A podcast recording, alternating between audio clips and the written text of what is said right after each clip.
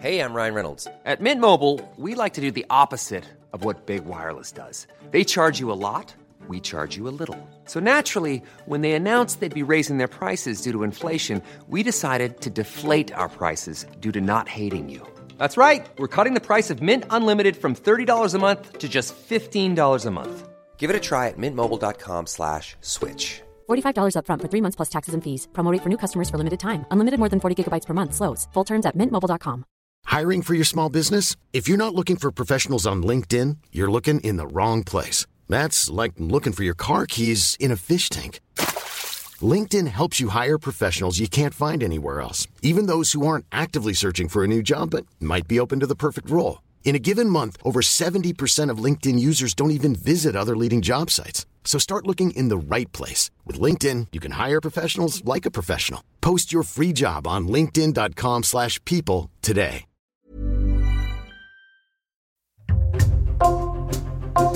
Bonjour, c'est Jules Lavie pour Code Source, le podcast d'actualité du Parisien. Fabrice Lucchini, 71 ans, a une double actualité. Il est à l'affiche d'un nouveau film, Un homme heureux de Tristan Seguela, sorti le 15 février, et il est sur scène à Paris, au théâtre Montparnasse, depuis le mois de novembre, pour le spectacle La Fontaine et le confinement. Fabrice Lucchini remplit les salles depuis le milieu des années 80, il est l'un des plus grands comédiens de sa génération, et pourtant ce succès ne l'a pas apaisé. Il dit prendre des antidépresseurs, être en analyse depuis 40 ans, affirme ne pas avoir d'amis et avoir renoncé à l'idée même d'être heureux. Portrait d'un intranquille avec Sylvain Merle, journaliste au service culture du Parisien.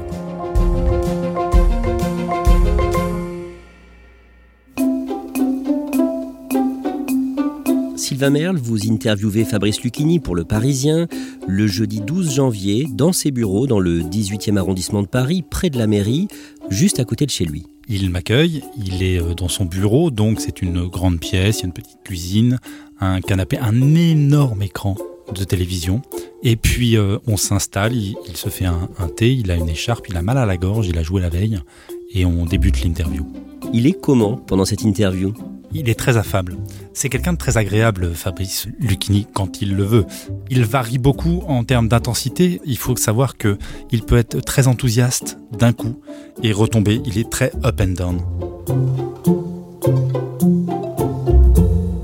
Sylvain Merle, vous signez sur le Parisien.fr une série de cinq articles sur Fabrice Lucchini, alimentés aussi par des entretiens avec la comédienne Ariel Dombal, le journaliste et auteur Philippe Labro ou encore euh, la compagne de Fabrice Lucchini, Emmanuel.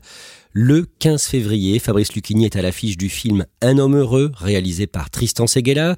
L'histoire en résumé d'un élu, le maire d'une commune, en campagne pour sa réélection, et dont l'épouse lui annonce se sentir au fond un homme depuis toujours. Comment est Fabrice Lucchini dans ce film Ah, il est excellent, très drôle. Edith, quand une femme déclare à son mari qu'elle veut assumer ses désirs profonds, c'est qu'il y a un homme derrière tout ça. Je me trompe? Un homme, si tu veux, on peut dire ça comme ça. Je suis un homme. c'est une blague. Non, je suis très sérieux. Il aime faire rire, hein, euh, Fabrice Lucchini. Il est dans son rôle de perplexe, d'ahuri et de réac, ce qu'il aime jouer. Sylvain Merle, vous allez maintenant nous résumer le parcours de Fabrice Lucchini. Il a 71 ans, il est né le 1er novembre 1951 à Paris. Son prénom à la naissance, c'est Robert, et il grandit dans le 18e arrondissement, dans un quartier populaire. Ses parents tiennent une boutique de fruits et légumes. C'est une boutique qui fait le coin de la rue Ramée et du passage Cotin. C'est une boutique donc euh, sur rue qui fait l'angle en rond. Son père, le matin, se lève très très tôt pour aller chercher sa cargaison de frais et qu'il remonte à pied pour installer le matin et ouvrir pour ses premiers clients. Et quelle est la vie du petit Robert à ce moment-là? Il vit avec ses parents dans un deux pièces, à une cinquantaine de mètres de la boutique. Donc il n'y a pas de salle de bain, euh, les toilettes sont à l'étage. Il se partage la seule chambre avec euh, ses frères. Il va à l'école juste à côté, rue de Clignancourt. Et euh, le midi, il déjeune avec ses frères et sa mère dans la petite cuisine aménagée à l'arrière de la boutique. Ses frères allant en pensionnat, il se retrouve à déjeuner seul avec sa mère. Son père est originaire d'Italie. Dans la boutique, il lui apprend à économiser. Il lui dit par exemple, si tu as 100 000, tu mets 55 000 de côté. Et il lui transmet une vision plutôt sombre de la société. Il faut dire que son père a été prisonnier de guerre pendant la Seconde Guerre mondiale. Il était engagé dans l'armée française et il a été prisonnier très tôt. Donc il a fait cinq années de détention. Il en est revenu très marqué. Et puis c'est un petit commerçant qui travaille énormément pour gagner peu. Et donc oui, il apprend à ses enfants que les gens ne font jamais rien sans intérêt. Il a aussi une autre phrase, la vie c'est une tartine de merde et on en croque un peu tous les jours. Robert n'est pas bon à l'école et quand il a 13 ans, sa mère lit une annonce dans le Figaro. Un salon de coiffure de la très chic avenue Montaigne, dans le cœur de Paris, cherche un apprenti. Et là, elle saute sur l'occasion, elle téléphone. Il raconte euh, qu'ils prennent le bus 80 pour euh, se rendre euh, dans ce quartier des Champs-Élysées. Et là, le, jeune Robert, qui n'a pas encore 14 ans, hein, on est à la rentrée 65, va faire un numéro devant le patron du salon de coiffure et il va lui dire qu'il a toujours rêvé de devenir coiffeur. Et donc il est engagé. Alors ils sont plus de 90 euh, postulants et c'est lui qu'on engage parce que justement il a réussi à le persuader que c'est ce qu'il voulait faire. Par contre le patron pose deux conditions pour l'accepter. D'abord qu'il se laisse pousser les cheveux, c'est à l'époque à la mode, et ensuite qu'il change de prénom. Robert c'est un peu trop populaire pour lui. Donc rapidement ils arrêtent euh, Fabrice, donc Robert devient Fabrice Lucchini. Quand il est ado, Robert, devenu donc Fabrice Lucchini, fréquente des petits voyous du 18e arrondissement, haut en couleur. Il faut dire que Fabrice a toujours été dans la rue, dans ce quartier à Montmartre. Euh, dès qu'il est gamin, il court dans les rues hein, avec ses amis. Et avec ses frères, il s'aventure de plus en plus loin. Et il rencontre une bande de marginaux. Ce sont des voyous, ils font le coup de poing, ils se battent. Par contre, ces marginaux ont une certaine vision poétique de la vie, ont des livres, lisent, disent de la poésie, et dans ce groupe, on parle l'argot, on parle le verlan déjà, euh, on parle le loucherbem, qui est l'argot des bouchers, qui consiste à, changer de sens euh, certaines lettres, rajouter M à la fin, pour perdre en fait les flics et ceux qui n'ont pas à comprendre ce que vous dites. L'un de ses amis lui fait découvrir l'écrivain Louis-Ferdinand Céline. Oui, Voyage au bout de la nuit, et c'est un choc pour euh, le jeune Fabrice, car jusqu'ici, il n'avait jamais lu un livre aussi puissant. D'ailleurs, il ne lisait pas vraiment, il avait essayé, et rien ne l'avait accroché. Et là, c'est la première fois, il se balade avec, il le lit tout le temps, il en apprend des passages par cœur. À cette période, il a 16-17 ans. Fabrice Lucchini danse chaque semaine dans les boîtes de nuit des Champs-Élysées. Et un jour, un patron de bar l'envoie en Charente, à Angoulême, pour danser à l'occasion de l'inauguration d'une nouvelle boîte de nuit. Oui, pour l'inauguration du, premier drugstore euh, de province. Euh, le drugstore, c'est donc euh, cet endroit aux Champs-Élysées où des groupes de jeunes se retrouvaient. C'est un endroit qui mélange une, pharmacie, un bar, un restaurant, un endroit où on vendait des livres, des disques. Et c'est là qu'il apprend notamment à s'habiller, à se saper, comme il dit. Il a des weston aux pieds. Il a des petites vestes de blazer, il a des pantalons de flanelle. Et sur les pistes de danse, il imite James Brown. Et il imite tellement bien qu'il se fait remarquer. Il devient une des coqueluches des pistes de danse parisiennes et c'est pour ça que ce patron l'invite et il imprime des prospectus sur lesquels il est écrit Fabrice Lucchini va vous apprendre comment on danse à Paris Angoulême. Donc il est là au milieu de la piste de danse. Dans la salle, il y a Philippe Labro. Philippe Labro, c'est un journaliste, euh, réalisateur. Il va réaliser son premier film de cinéma et il fait des repérages pour ce film. Et il tombe sur Fabrice Lucchini. Ils échangent un regard. Il se présente et il lui dit euh, Salut, moi je m'appelle euh, Sebrifa. Il lui parle en verlan et il lui pose mille questions. Et il lui montre en quelques phrases qu'il a déjà une culture ahurissante. Et là, Philippe Labro dit Quand vous croisez un phénomène pareil, vous ne le laissez pas passer. Dans le domaine de l'instinct, j'éprouve un laisser-aller contradictoire avec mes convictions religieuses. Philippe Labro le fait tourner dans son premier film Tout peut arriver qui sort en 1969. Dis donc, t'as vu la sape? Ciré en dessous comme Victorio de Sica. Flanelle, DS 21 grise, homme de bourse, deux heures de l'après-midi, l'heure où ils montent les marches et où on voit leurs chaussures, et là ça fait mal. Je m'habille vieux parce que ça fait contraste avec ma gueule. Et après ça, Fabrice Lucchini est repéré par le réalisateur Éric Romer. Éric Romer qui cherche un jeune comédien pour euh, un film, euh, Le genou de Claire, on lui souffle euh, ce nom à l'oreille. Il le rencontre et Fabrice Lucchini, qui n'a jamais rêvé de faire du cinéma, hein, débarque dans ses bureaux. Il a dans sa poche un livre, ainsi par les Zarathustra, et il commence à déclamer, à lire le début du livre. Romer, ahuri, interdit, lui dit Attendez, Il va chercher dans sa poche, il a exactement le même livre, mais en allemand. Il est en train de le lire. La rencontre est faite. Et donc ils font plusieurs films ensemble. Ils en font six en tout. Il y a d'abord donc le genou de Claire avec Jean-Claude Brialy, et puis il y aura Perceval le Gallois. Alors Perceval le Gallois, c'est quand même une aventure parce que pour ce film, Fabrice Lucchini va apprendre à monter à cheval, à se battre à l'épée, il va porter une armure, il parle en vers, hein, le, film est en vers octosyllabique, en huit euh, syllabes. Ma mère a raison qui me dit que les diables sont les plus affreuses créatures qui se trouvent dans la nature. Il a pour partenaire euh, Ariel Dombal, et Ariel Dombal s'en souvient très bien, et elle me dit, euh, il ne ressemblait pas tout à fait au pro-chevalier euh, tel que je l'imaginais. Il n'était pas très viril, mais sa beauté résidait ailleurs. Elle résidait dans son verbe. À cette période, dans les années 70, Fabrice Lucchini passe régulièrement ses après-midi avec d'autres fortes personnalités chez Éric Romer, qui reçoit beaucoup, il tient salon. Oui, c'est ça. Ariel Dombal me dit que euh, c'était comme au siècle des Lumières. On y parle littérature, euh, architecture, euh, peinture. Ce sont des après-midi entiers à, à disserter, à s'amuser, à déclamer. Et là, Fabrice Lucchini va faire rire en racontant son intimité, en racontant sa vie, en racontant son enfance, en racontant ses parents, le salon de coiffure. Il fait encore à nouveau son numéro. Mais il ne gagne pas assez avec la comédie et pour vivre, il est obligé d'avoir des petits boulots à côté. Il va euh, vendre des légumes, comme son père, il va distribuer des prospectus, il va aussi livrer des repas en mobilette. D'ailleurs, il dit qu'il a adoré ça. Est-ce qu'on peut dire que sa carrière peine à décoller? Ah bah carrément. Lui-même dit qu'il a mis 15 ans, hein, il a galéré euh, en fait. Hein. Et puis tout de suite après le genou de Claire, il se présente à un agent et l'agent lui dit mais vous n'êtes pas assez sexué, je, ne peux pas vous prendre. Il ne représente pas la virilité telle qu'on la célèbre à l'époque. Il est trop précieux, il est particulier, singulier. En revanche, euh, cet agent lui donne un conseil et ce conseil sera fondateur. Il l'envoie chez le professeur de théâtre Jean-Laurent Cochet. Et là, Fabrice Lucchini apprend beaucoup avec ce professeur. Ah bah c'est bien simple, hein. c'est une révélation. Il aimait la langue, il aimait l'oralité, il aimait la littérature, mais là, il va apprendre le théâtre, il va apprendre les textes, le répertoire, il va apprendre à travailler.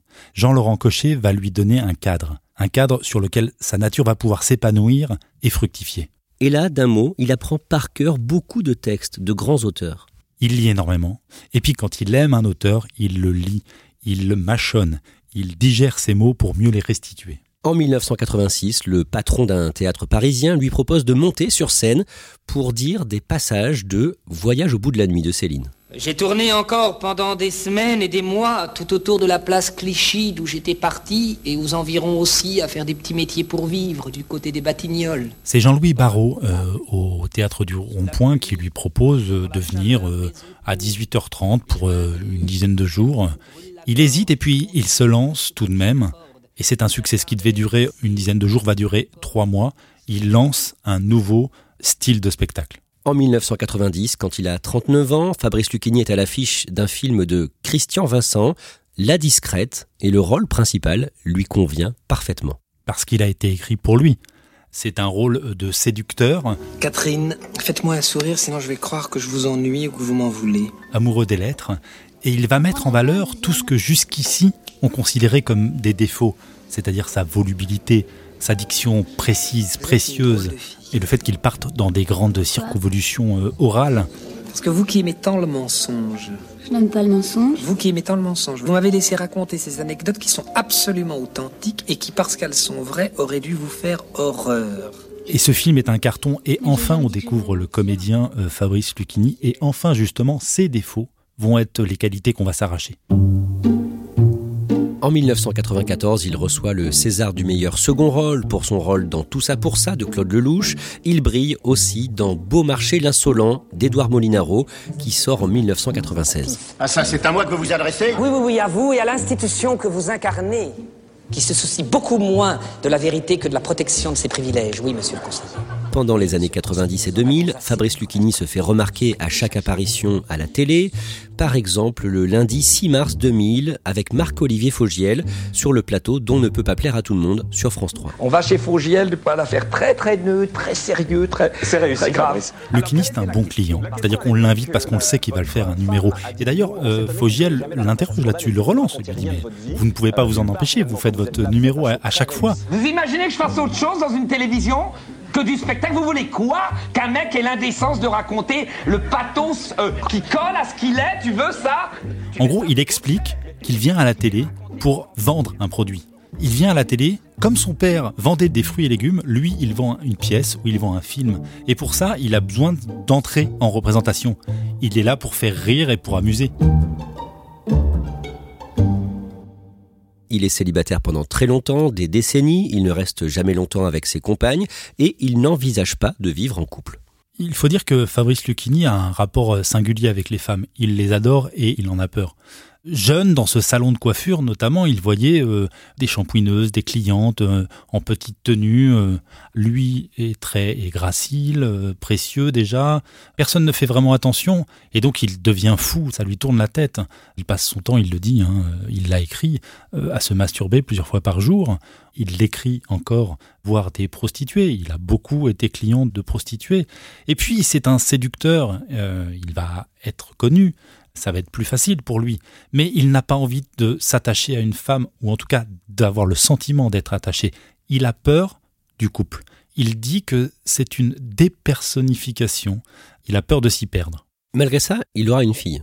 Il a une fille parce qu'il a rencontré une femme qui s'appelle Cathy dans un ashram, une salle de méditation dans le 18e arrondissement. Une femme qui va lui permettre de vivre sa vie comme il veut. Ils ont une fille, ils n'habitent pas ensemble, il a son appartement, elle a son appartement, il se voit. Et il ne se voit plus. C'est comme ça. Fabrice Lucchini reconnaît aussi volontiers ne pas avoir d'amis. Fabrice Lucchini, c'est un misanthrope. En tout cas, il aime à faire croire qu'il ne supporte pas les autres. Après les représentations, il va souvent dîner au restaurant avec les gens qui viennent le voir, euh, des personnalités, des politiques et autres. Mais des amis, au sens vraiment amis proches, c'est vrai qu'il en a peu. C'est peut-être une façon de se protéger. Il a pu déclarer, euh, c'était dans le, le Figaro en, 2017, Au fond, j'ai peu d'amis, je suis un solitaire, sans doute parce que j'ai compris qu'être avec les autres, c'est être avec un paquet de névroses, de maladies. Il a déjà suffisamment à faire avec les siennes, de névroses, pour s'encombrer de celles des autres. Au niveau politique, Sylvain Merle, il adore rencontrer les puissants, les présidents, mais il égratigne tout le monde, à droite comme à gauche. Oui, oui, il, passe son temps à dire qu'il aimerait tant être de gauche, mais qu'il n'a pas les qualités morales suffisantes. J'adorerais être de gauche. C'est un souhait, mais je trouve que c'est tellement élevé comme vertu que j'y ai renoncé. Parce que y a, d'abord, c'est un gros boulot, c'est un dépassement de soi, c'est un, une attitude, une présence à l'autre. Faut être exceptionnel quand t'es de gauche. Quand t'es pas de gauche, tu peux être moyen. Quand t'es de gauche, c'est l'excellence. Le génie moral, le génie de l'entraide, c'est trop de boulot. Et à la fois, il fustille la droite pour euh, la petitesse d'esprit. J'ai pas de confort de la droite. Je consomme pas comme la droite. Je déteste la droite avec autant de passion que je hais la gauche. Je déteste la droite dans ce cas-là, quand t'as un 4x4 qui pollue comme un malade, qui transfère son phallus sur sa grosse bagnole. Ce qui caractérise euh, Fabrice Lucchini, je crois que c'est plutôt la liberté de penser ce qu'il a envie de penser. Sylvain Merle, Fabrice Lucchini est souvent nommé au César, mais il n'est pas récompensé pour un premier rôle, et il essaie à trois reprises d'intégrer la comédie française. Oui, il a fait savoir par trois fois qu'il souhaitait intégrer la maison de Molière, et par trois fois on va lui refuser, euh, lui dire en substance, hein, parce que parfois on, on ne lui répondra pas, qu'il n'a pas sa place dans cette maison, que dans cette maison la star c'est la troupe, et qu'il n'y a pas de place euh, pour un égo comme lui dans la troupe. Pas de César pour un premier rôle, il n'est pas pris euh, à la comédie française. On sait comment il vit ça?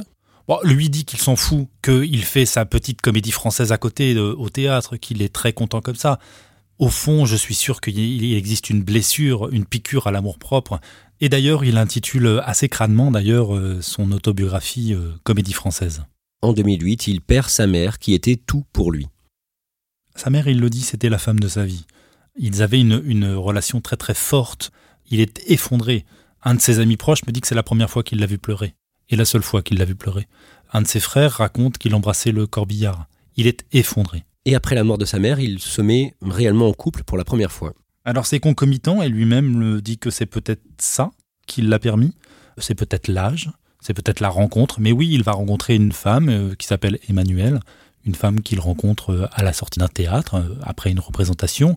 C'est un dragueur, il donne son numéro, euh, il se revoit, elle habite le 18e, lui aussi. Euh, c'est une relation qui se met doucement en place et qui va finir par s'installer. En 2015, Sylvain Merle, Fabrice Lucchini tourne un film réalisé par sa fille, Emma Lucchini, un début prometteur, sorti en septembre 2015, sa fille dont il reconnaît qu'il ne s'est pas beaucoup occupé quand elle était petite. À l'époque où elle naît, elle naît à la fin des années 70, Fabrice Lucchini a une vie un peu dissolue, il va voir à droite, à gauche, il ne vit pas avec sa fille, euh, ni la, la mère de sa fille. Elle dira qu'elle n'arrivait pas à savoir qui il était réellement au départ. Elle le prenait pour un cousin, une vague connaissance. Elle ne savait pas vraiment que c'était son père. Sylvain Merle, on le disait au début de ce podcast, vous avez rencontré Fabrice Lucchini le 12 janvier pour une longue interview de 2h30 et vous avez parlé avec lui aussi de ses quelques 40 années de psychanalyse. Qu'est-ce qu'il en dit? Pourquoi est-ce qu'il est en analyse depuis aussi longtemps? Il a commencé l'analyse parce qu'il avait des problèmes notamment euh, alimentaires. Il me dit qu'il avait peur euh, qu'on l'empoisonne. Il s'angoisse énormément. D'abord, il a des angoisses euh, métaphysiques. Il s'interroge beaucoup sur qui il est, sur ce qu'il fait et pourquoi. Et néanmoins, il a réussi à régler quelques petits tracas. Déjà, euh, trouver une personne à qui déverser ses angoisses, ses peurs, ses craintes, lui permet d'améliorer ses rapports aux autres. Ensuite, il a compris que le bonheur n'était pas fait pour lui et que à partir du moment où ce n'était plus un but, ce n'était plus un problème. Dans cette interview, il vous parle de sa seule vraie joie. Bah, S'il dit que le bonheur n'est pas pour lui, ou en tout cas qu'il n'est pas fait pour le bonheur, euh, il rajoute que le bonheur que le public lui donne, lui, est réel. Pour préparer cette série d'articles et son interview, vous êtes allé le voir sur scène le 11 janvier au théâtre Montparnasse pour euh, son dernier spectacle qu'il défend depuis le mois de septembre. Ça s'appelle La Fontaine et le confinement. Racontez-nous comment il est sur scène, comment vous l'avez vu et l'ambiance dans la salle. C'est une sorte de récital littéraire. C'est ce qu'il fait depuis bientôt 40 ans. C'est-à-dire qu'il va parler de lui, il va parler de ses angoisses, de sa vie, il va parler aussi de la société et de ce qui ne va pas. Mais il va parler de La Fontaine, il va parler de Pascal, de évidemment Céline. Dans la salle, on sent énormément d'affection et de reconnaissance de la part du public. Ils ont les yeux écarquillés, ils ont la bouche euh, bée et ils boivent ses paroles. Il parvient à nous dire, par exemple, un texte de Pascal sur l'ennui qu'on aurait du mal à lire. Et là, du coup, on le comprend. Et il devient le texte. Et donc, le texte est là devant nous. Il le porte et il nous le transmet et réellement, il nous touche.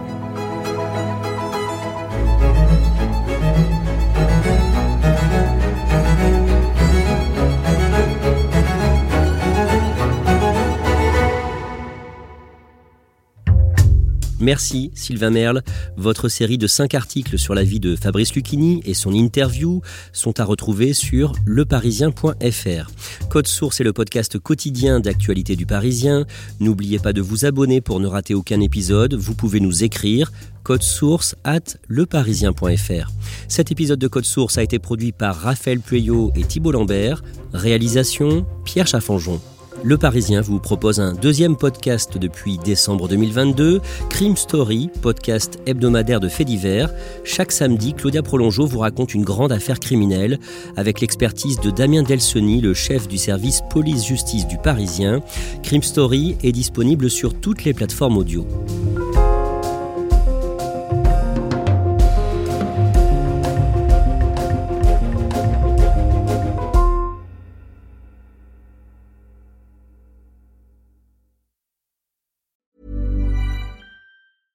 Small details are big surfaces. Tight corners are odd shapes. Flat, rounded, textured, or tall. Whatever your next project, there's a spray paint pattern that's just right. Because Rust new Custom Spray 5 in 1 gives you control with five different spray patterns. So you can tackle nooks, crannies, edges, and curves without worrying about drips, runs, uneven coverage, or anything else. Custom Spray 5 in 1 only from Rustolium. Are you ready for truly hydrated skin? Meet Hyaluronic Body Serum, a breakthrough in body care from Osea. It's clinically proven to instantly increase hydration by 161%. Their lightweight, fast absorbing serum delivers 24 hours of nonstop hydration for silky smooth skin without the sticky afterfeel. Osea's latest innovation combines the magic of their best-selling hyaluronic sea serum with a new formula that's good for the whole body and five types of hyaluronic acid to target every layer of the skin. Osea is a women founded, women led brand that's been crafting seaweed powered products for nearly 30 years. The best part? Everything Osea makes is clean, vegan, cruelty free, and climate neutral certified, so you never have to choose between your values and your best skin. Treat your skin to clean vegan skincare from Osea. Get 10% off your first order site wide with code SUMMER at OseaMalibu.com. That's O S E A Malibu.com code SUMMER.